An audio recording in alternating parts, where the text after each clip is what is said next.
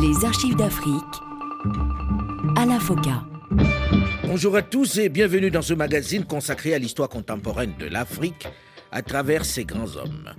Nul n'a le droit d'effacer une page de l'histoire d'un peuple, car un peuple sans histoire est un monde sans âme.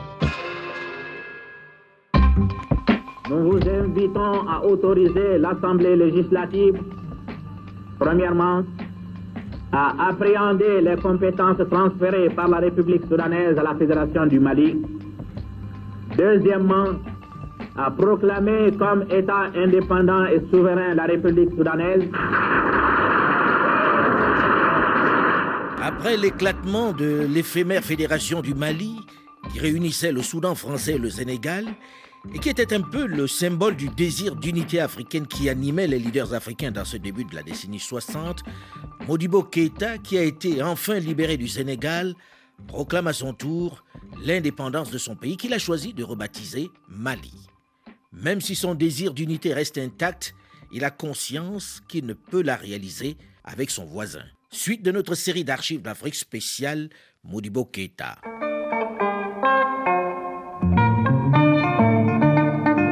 Obsédé par l'ancien empire des Malinqués et des Sonrai, Modibo Keïta va tenter d'autres regroupements. Dès la même année, 1960, il va former avec ses couturés de Guinée et Kwame Nkrumah du Ghana l'Union des États de l'Ouest africain.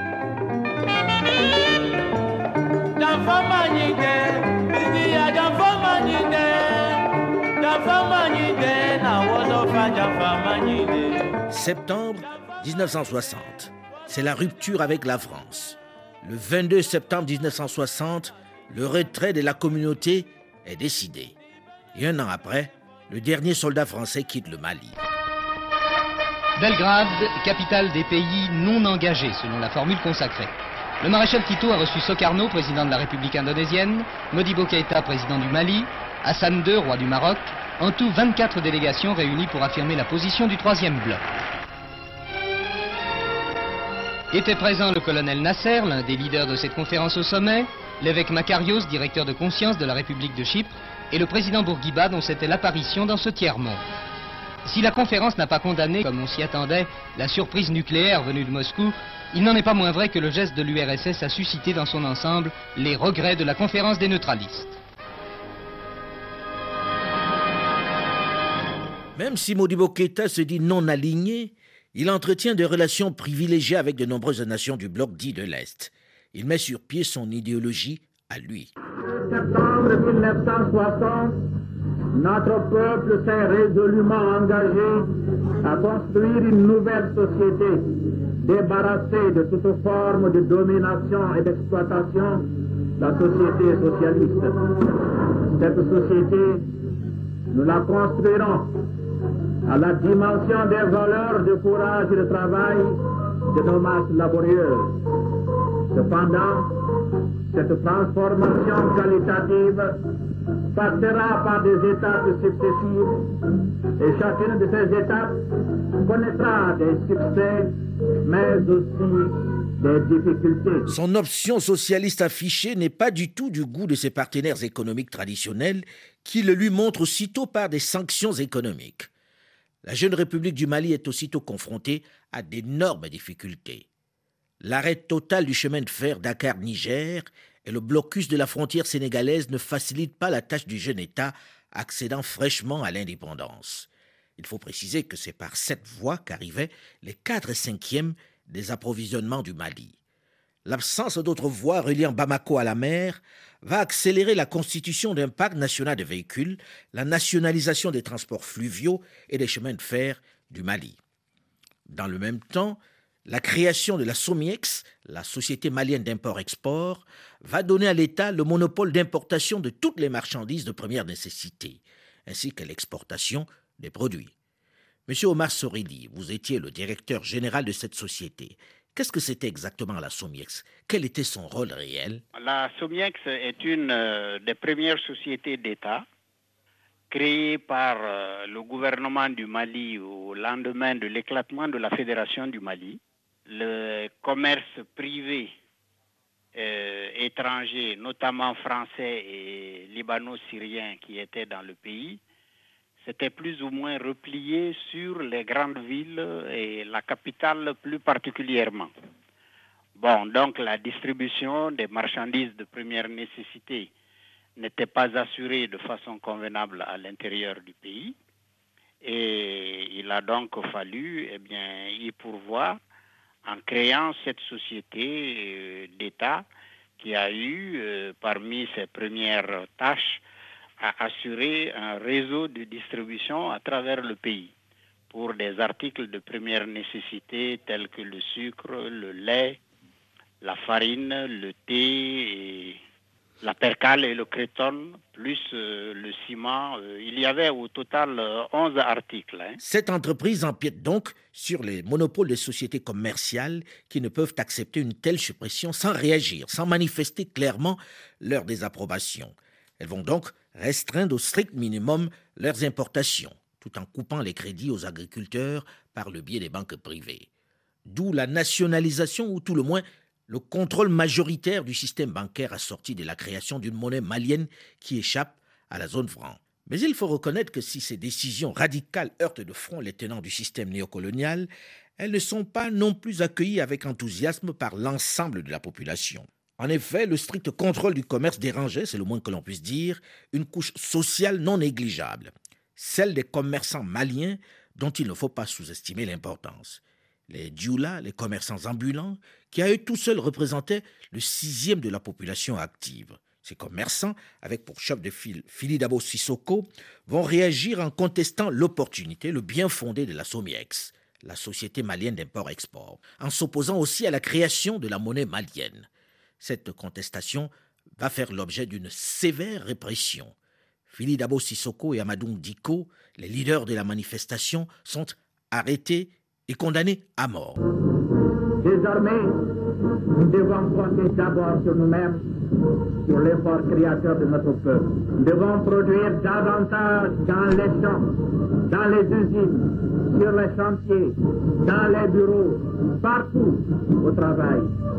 Le militant davantage ne saurait plus être celui qui clame les mots du parti et qui, dans son travail quotidien, n'apporte rien à la révolution. Mais le malaise est désormais très grand, surtout que dans les campagnes, les paysans ne se sentent pas vraiment concernés par cette révolution qui n'améliore toujours pas leurs conditions. Le dialogue entre la base et les dirigeants semble rompu au sein de l'Union soudanaise RDA. On assiste même à la naissance d'une certaine bourgeoisie au sein du mouvement. Bref, la désillusion commence à se faire sentir. C'est dans ce contexte de crise que l'Union soudanaise RDA réunit son sixième congrès en septembre 1962. Même si Modibo Keita se réjouit du chemin parcouru et qu'il tient toujours fermement la barre de son navire, il reste très conscient d'une chose. Le bilan n'est pas celui espéré, celui promis au peuple au moment du choix de l'option socialiste. Euh, sur le plan économique, il faut reconnaître que les résultats ne sont pas encore euh, atteints puisque notre plan doit être euh, terminé en 1966. Mais d'ores et déjà, nous sommes arrivés à mettre en chantier un certain nombre de petites industries de transformation. Et celle à laquelle j'attache le plus d'importance, qui est euh, le combinat euh, textile, va permettre non seulement euh, de donner une grande impulsion à la culture du coton en République du Mali, mais aussi de réduire dans des proportions notables les importations de tissus de cotonnade.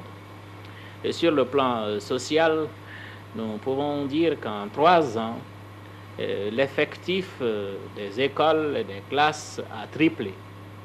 Sur le plan culturel, grâce euh, à l'organisation de notre jeunesse, notre folklore euh, a été réhabilité et nous pouvons dire euh, à l'heure actuelle qu'à travers la République, nous avons des centaines et des, centaines de troupes folkloriques. C'est sur cette note de satisfaction de Modibo Keita que le socialisme va être confirmé au terme de ce congrès de l'Union soudanaise RDA.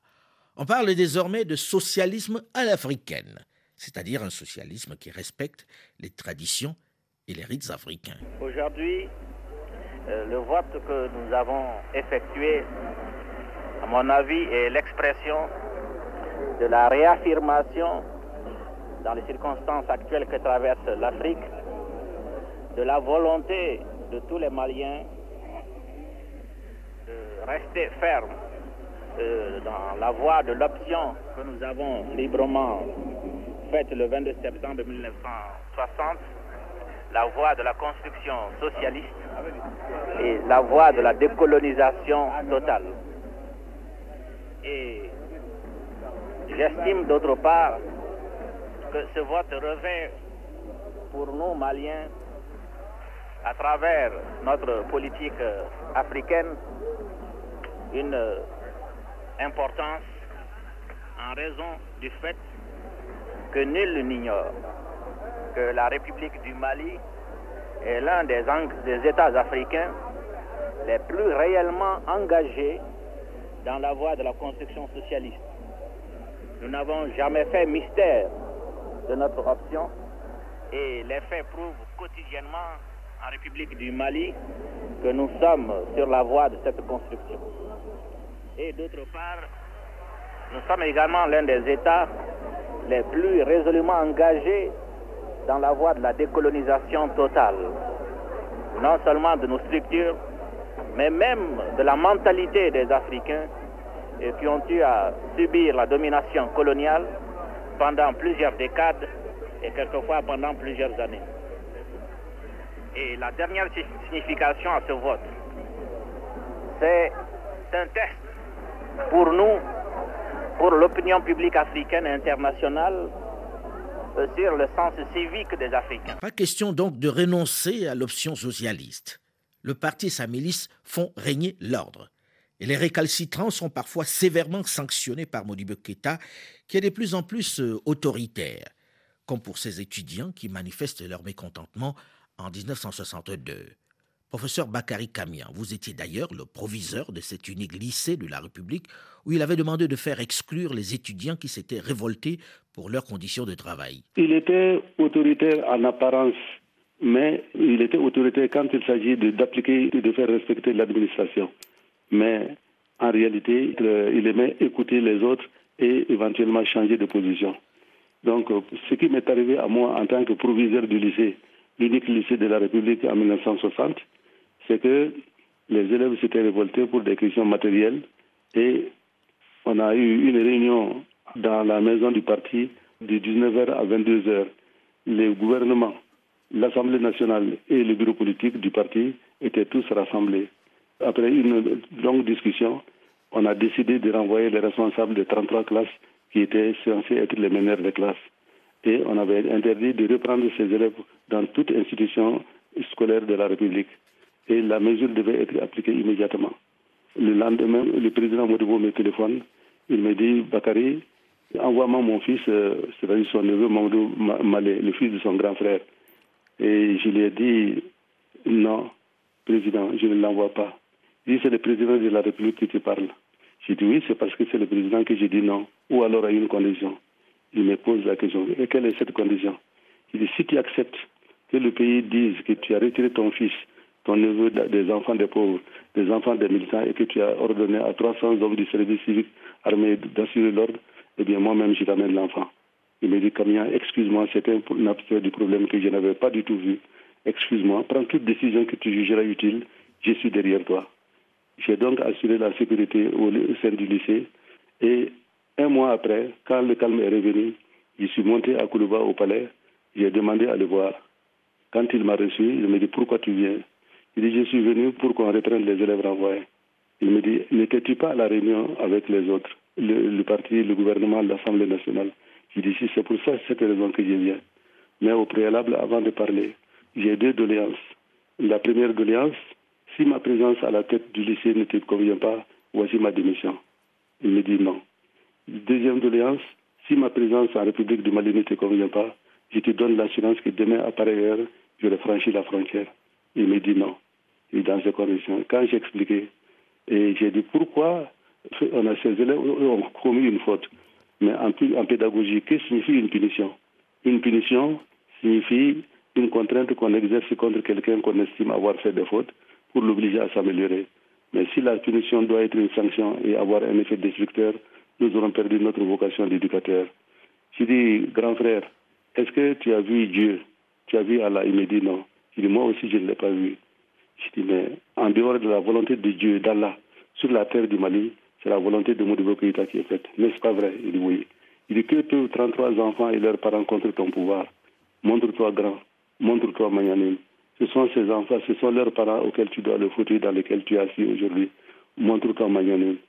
Et après quelques minutes de réflexion, les larmes aux yeux, il s'est levé, il m'a embrassé. Il me dit Camilla, va dire aux élèves que tu reprends leurs camarades renvoyés. N'écoute personne. Et quand j'ai été au lycée, on m'a porté en triomphe. Eh bien, ce sont ceux-là aujourd'hui qui sont les responsables du pays. Quoi qu'il en soit, Modibo Keïta est décidé à avancer, à mettre sur pied, à rendre concret son option socialiste. Pour lui, il est dans le vrai. Cette option socialiste s'impose à son peuple, qui ne peut rien attendre des nations riches du Nord, puisqu'il n'a pas un sous-sol riche et n'a pas accès à la mer. Et c'est par une large majorité qu'il remporte les premières législatives organisées en avril 1964. La liste nationale présentée par l'Union soudanaise RDA aux élections législatives a été virtuellement plébiscitée par le peuple malien dimanche 12 avril dans une atmosphère de fête. C'est en effet au son des tam-tams que les électeurs se sont rendus aux urnes pour accomplir leur devoir civique et répondre à l'appel lancé par le parti. Les résultats de ce premier scrutin, après l'accession du pays à l'indépendance, laisse apparaître une participation de 90% des électeurs, le nombre de voix recueillies par l'Union soudanaise RDA atteint 99,91% des suffrages exprimés. Si son choix socialiste ne lui facilite pas les choses sur le plan économique, Modibo Keïta s'avère dans le même temps être un habile négociateur dans les conflits qui secouent les nations africaines. Son credo reste l'unité continentale. Il est de tous les grands rendez-vous et sa voix compte il sera l'un des pères fondateurs de l'Organisation de l'Unité africaine OUA en 1963 à Addis Ababa. Il cultive à ce moment-là le secret espoir que l'OUA aura un jour un conseil exécutif prélude à l'unité politique. Modibo Keïta se révèle également être un fin négociateur pour qui la résolution de tous les conflits passe par le dialogue et non par les armes. Il jouit d'un tel respect qu'il va réunir à Bamako une conférence pour résoudre la crise entre le Maroc et l'Algérie. Le tam-tam des grandes circonstances, les masques des grandes cérémonies et par-dessus tout cela une joie populaire qui pendant trois jours a transfiguré Bamako. Toute la population était dans la rue pour accueillir avec le président Modibo Keïta, le roi du Maroc, le président Ben Bella, l'empereur Haïlé Sélassié. Trois chefs d'État exasent au rendez-vous pour une conférence dont on a dit avant qu'elle n'aurait pas lieu, pendant qu'elle finirait mal, après qu'elle resterait inutile. Et pourtant, la conférence de Bamako aura permis le cessez-le-feu effectif depuis quatre jours maintenant à la frontière algéro-marocaine. La rencontre de Bamako, c'est d'abord cela, mais c'est encore autre chose, comme va le dire à 7 jours du monde le président Modibo Keïta. Euh, d'abord, euh, pour moi, la conférence de Bamako est assez indicative de la volonté des Africains de régler dans le cadre africain des différends qui peuvent les opposer les uns aux autres. Cette réussite dans la négociation va faire de lui le trait d'union entre les ambitions divergentes de plusieurs nations. Il faut dire qu'il a déjà amorcé la réconciliation avec ses anciens amis du Rassemblement démocratique africain, le RDA. D'abord l'Ivoirien Félix Houphouët-Boigny, de Côte d'Ivoire, puis Léopold Sédar Senghor, avec qui la brouille avait été profonde au moment de l'éclatement de la Fédération du Mali. Si Modibo Keïta jouit d'un grand respect de ses pairs, et si sur le plan international il est très écouté, au Mali les choses ne vont pas aussi bien. L'économie est dans un mauvais état, et la grogne commence à monter comme on va le voir dans une dizaine de minutes dans la suite de cette série d'archives d'Afrique spéciale Modibo Keïta. On se retrouve donc juste après une nouvelle édition du journal sur Radio France Internationale. Restez à l'écoute et à très vite.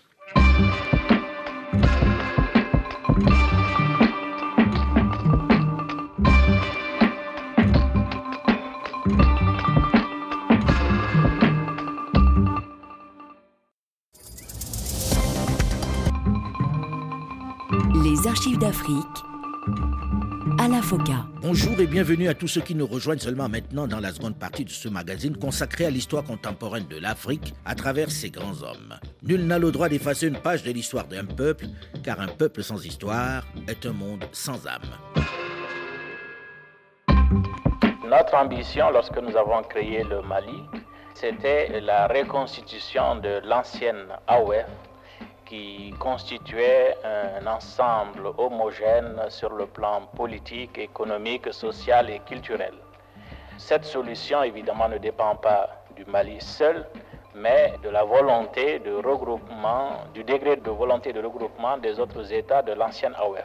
Mais ce qui est évident, c'est que nous constatons que de plus en plus, les autres États africains sentent la nécessité du regroupement. Bien que son rêve de fédération ait tourné court et qu'il se soit résolu à proclamer l'indépendance de l'ancien Soudan français, devenu Mali seul, il continue de rêver d'unité de l'Afrique.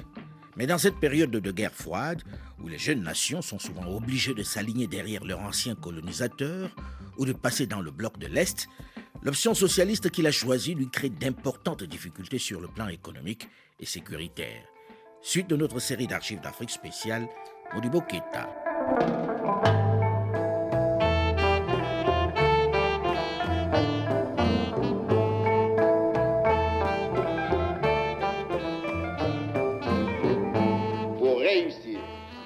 La coopération entre nos deux États, nos deux peuples, doit s'accompagner d'une nouvelle politique. Celle-ci demande l'établissement de relations diplomatiques entre Bamako et Dakar. Pour le faciliter, j'ai décidé de proposer à l'Assemblée nationale du Sénégal une loi d'amnistie qui sera déposée dans les plus brefs délais.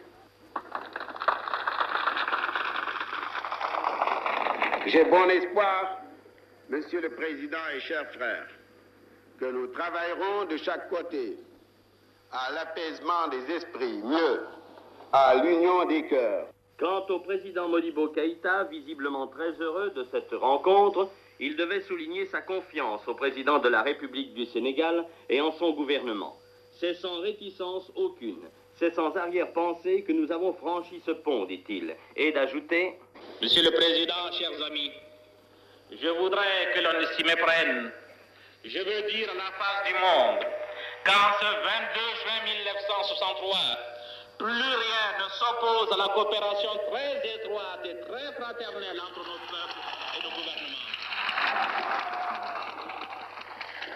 Entre la République du Sénégal et la République du Mali, il n'existe plus de problème. Si Modibo Keita jouit d'un grand respect de ses pairs, d'un certain prestige, et si sur le plan international il est très écouté, au Mali il est dans le même temps très critique vis-à-vis des grandes puissances du bloc de l'Ouest. Il ne fait pas mystère de ses positions anti-occidentales, surtout lorsqu'il s'agit de défendre les intérêts des Africains. La question de la Rhodésie, actuelle Zimbabwe, le passionne. Le problème rhodésien, c'est un problème qui est d'actualité. C'est un problème qui sensibilise tous les Africains. Et je dirais pour ma part que le problème rhodésien aurait pu trouver sa solution depuis fort longtemps si le gouvernement britannique avait été guidé, comme le gouvernement euh, français, par des principes que nous considérons comme intangibles et valables, c'est-à-dire le droit des peuples à disposer d'eux-mêmes. En Rhodésie, c'est 4 millions de Noirs contre à peine 250 000 Blancs colons d'origine anglaise. Tandis qu'en Algérie, c'était à peu près 9 millions d'Algériens contre plus d'un million de Français. La France, euh, fidèle donc à sa tradition révolutionnaire, a su, grâce à l'autorité du général de Gaulle, résoudre le problème algérien. Et face à des nationaux français, nous pensons que si la Grande-Bretagne avait, s'était fait une obligation morale de reconnaître aux 4 millions euh, d'Africains le droit de disposer d'eux-mêmes, le droit de se déterminer librement et de prendre en conséquence les mesures adéquates, le drame euh, rhodésien ne se serait pas posé à la confiance, à la conscience des hommes, ne se serait pas posé à la conscience de l'Organisation des Nations Unies. Modibo Keïta rêve toujours d'unité africaine. Il cultive l'espoir que l'Organisation de l'Unité africaine, l'OUA, dont il est l'un des pères fondateurs, permettra cette intégration continentale dont il a toujours rêvé.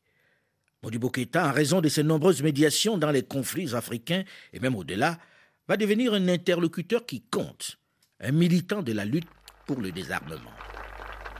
Depuis 1960, la République du Mali a persévéré dans cette voie pour dénoncer la course effrénée aux armements, pour rejoindre sa voix à celle des autres peuples du monde, afin de mettre un terme aux expériences nucléaires, afin de favoriser la conclusion d'un traité de désarmement général et complet sous contrôle international.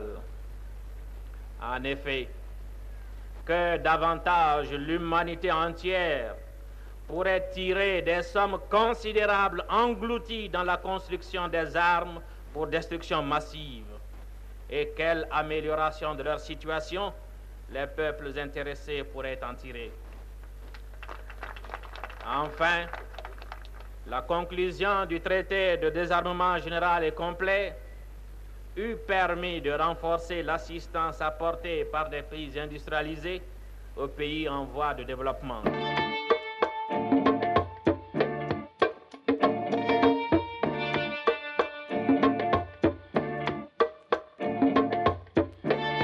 1967, c'est le tournant. Le Mali entre dans ce que le gouvernement va appeler l'an 1 de la révolution. Monsieur Bakary Kamian, pendant cette période, vous enseignez l'idéologie à l'école du parti. C'était quoi cet an 1 de la Révolution? La Révolution avait combien d'étapes? Je croyais qu'elle commençait dès le 22 septembre 1960 à la proclamation même de l'indépendance. La première révolution, c'était d'abord euh, l'indépendance, la destruction des structures économiques euh, et politiques euh, héritées du régime colonial. La deuxième opération, c'était les cadres qui ont commencé cette évolution, l'indépendance en 1960 ces cadres semblaient essoufflés, fatigués. Il fallait donc rénover du sang nouveau. Moudougo pensait que certains cadres étaient vraiment fatigués et il fallait du sang jeune. Et il se référait à la jeunesse, ce qu'on appelait cette révolution d'août 1967. Au mois de mai, le chef de l'État signe avec la France des accords monétaires qui aboutissent à une dévaluation de 50% du franc malien, ce qui naturellement provoque un important mécontentement au sein de la population. De mai à juillet de cette année 1967, la situation est quasi électrique dans le pays. Les tracts mettent clairement en cause l'option socialiste de Modibo Keïta.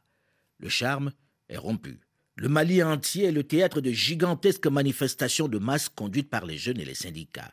Monsieur Bakary Kamian, vous qui étiez professeur d'idéologie dans cette période à l'école du parti, ne pensez-vous pas que cette idéologie s'est très vite avérée à ce moment-là inadaptée aux réalités, qu'elle ne correspondait pas à l'environnement malien? On avait pensé au début qu'il fallait décoloniser l'économie d'abord, euh, faire disparaître les structures économiques coloniales et ensuite instituer un nouveau système qui serait basé sur la coopération et l'augmentation de la production. Cette augmentation de la production était basée sur euh, l'organisation du monde paysan et qui devait répondre, qui devait augmenter sa production et ensuite assurer le crédit agricole euh, collectif et qui devait aussi être, qui devait fixer se, dérouler dans le cadre du plan quinquennal. Un plan quinquennal élaboré par les différents, ministères de, du pays. Et ces, différents ministères exprimaient leurs besoins, leurs projections dans le passé. Et avec euh, cette, ces projections, il y avait la coordination au niveau du plan et ensuite euh, une discussion au niveau du parti. Une fois que le, plan était adopté, on, le, le parti devait répandre les mots d'ordre pour appuyer la réalisation du plan et ensuite organiser le monde paysan en zone d'économie rurale, en zone d'expansion rurale. Alors, euh, mais en ces zones, chaque village euh, devait bénéficier de crédits et en même temps assurer l'import et l'exportation de, de, de, ces productions. C'était un peu naïf de penser ça, non, avec le recul? Vous ne pensez pas que c'était quelque chose de particulièrement titanesque à mettre en œuvre pour un jeune État? Je crois que c'était, c'était, c'était de l'idéalisme. C'était de l'idéalisme. On avait pensé véritablement à ça. Mais on a pensé que euh, cela supposait qu'on éliminait les commerçants, le commerce traditionnel. Or, notre pays est un pays de commerçants depuis le, depuis le 11e, 12e siècle. Et je crois que ce sont les commerçants qui ont mis, qui ont fait, qui ont tout mis en œuvre pour ruiner le régime, pour euh, affaiblir le régime et au contraire le, le discréditer. Autrement, c'était peut-être dans, sur le papier, c'était très beau, mais dans la réalité, c'était difficile à réaliser. Monsieur Sédou Badian Kouyaté, vous étiez considéré comme le théoricien de ce socialisme à la malienne. C'est lui qui faisait pression pour qu'il se poursuive. Vous étiez d'ailleurs présenté comme l'aile gauche de Modibo Keita qui impulsait cette idéologie. Je n'étais pas à sa gauche, j'étais avec lui. Vous n'étiez pas un peu plus à gauche que lui? Non. Le seul problème, c'est que j'étais lié à la Chine. Ce qui n'était pas rien. Ah, c'était pas rien. À l'époque, il y a un journaliste français spécialiste de l'Afrique qui m'a traité de tout pro-chinois, ceci, cela, etc. Et, ça je le traîne encore d'ailleurs.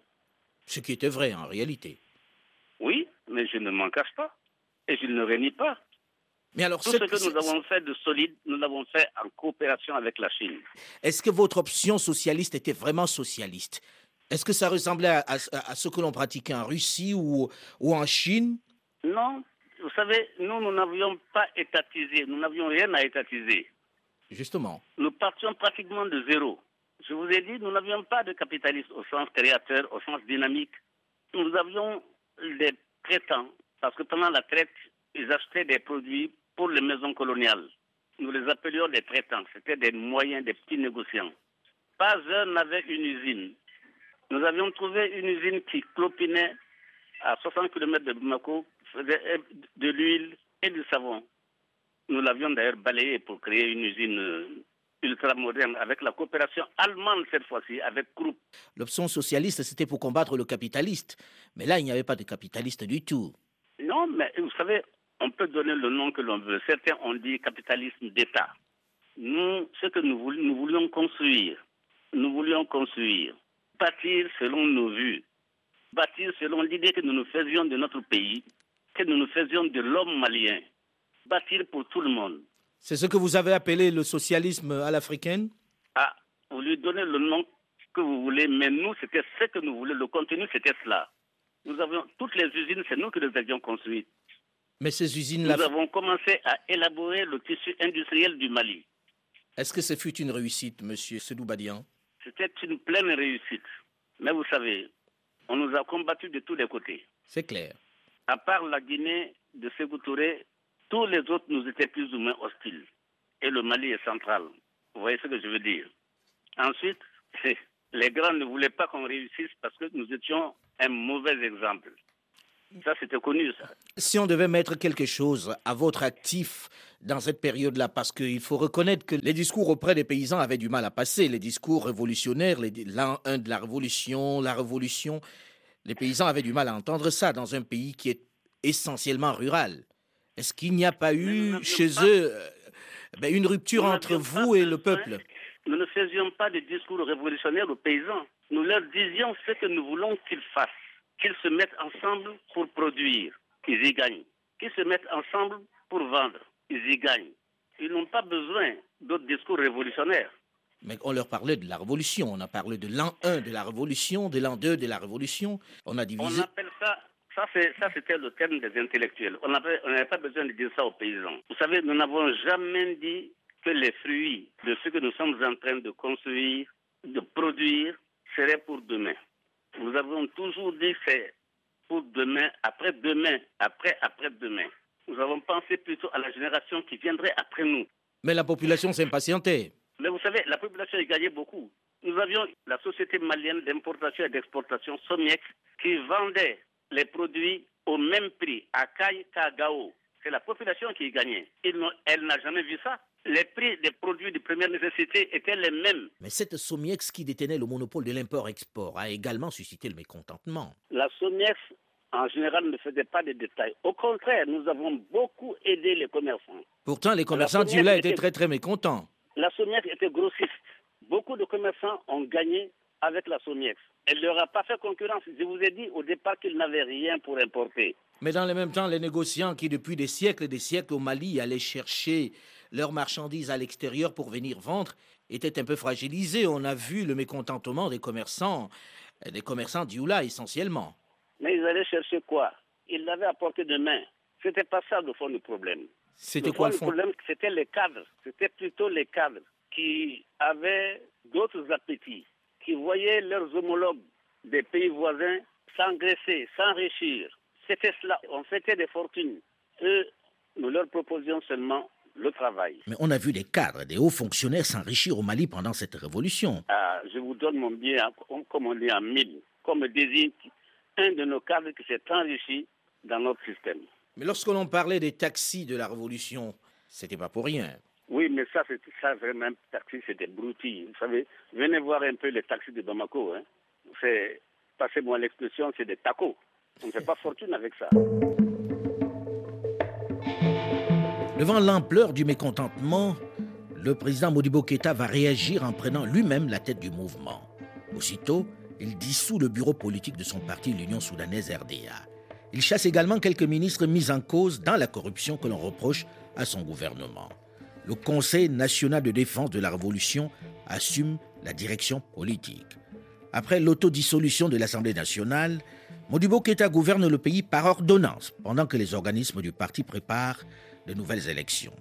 Le régime se durcit. Malgré cette volonté affichée de changement qui aboutit au mois de février 1968 à la réintégration du Mali à la zone franc, le marasme économique persiste. Nulle part ailleurs, le malaise n'est aussi perceptible que dans l'armée. Les militaires, et en particulier les jeunes officiers, supportent très mal l'évolution politique du pays. Ils n'acceptent plus par ailleurs d'être moins bien traités que les hommes de la milice mise sur pied par le parti et qui bénéficient d'une meilleure considération et surtout d'un meilleur équipement. À leur plainte, Modibo Keita semble sourd. Certains commencent à parler de dérive dictatoriale. Bref, les militaires ne sont pas contents du tout. L'option socialiste ne les satisfait absolument pas. Monsieur Sédou Badian Kouyaté, vous qui étiez un des principaux ministres de Modibo Keita, est-ce vrai que le président était de plus en plus autoritaire, que l'on assistait en cette période à une dérive dictatoriale? Modibo n'a jamais été un dictateur. Moi, j'étais membre du bureau politique, la direction du parti. Nous sommes aujourd'hui deux survivants. Deux. Modibo, nous avons mis Modibo en minorité combien de fois? Et il s'inclinait. Mais qu'est-ce qui faisait monter la grogne au sein de l'armée? Mais je vous dis, même l'armée, l'armée, je me souviens, un officier décédé aujourd'hui, un des pilotes du coup d'État, disait à ses camarades, j'en ai assez de la pauvreté.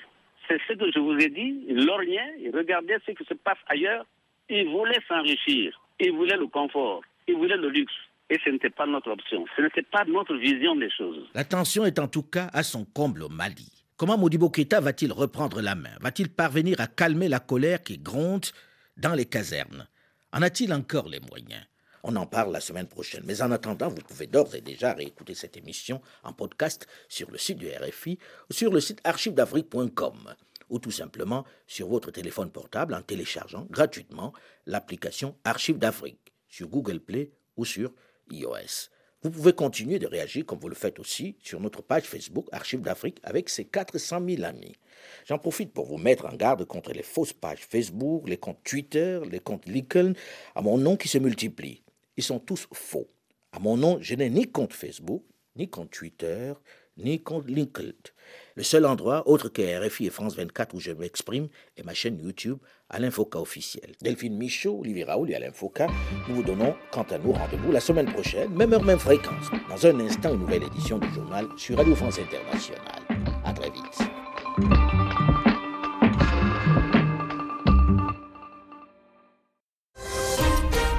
Bonjour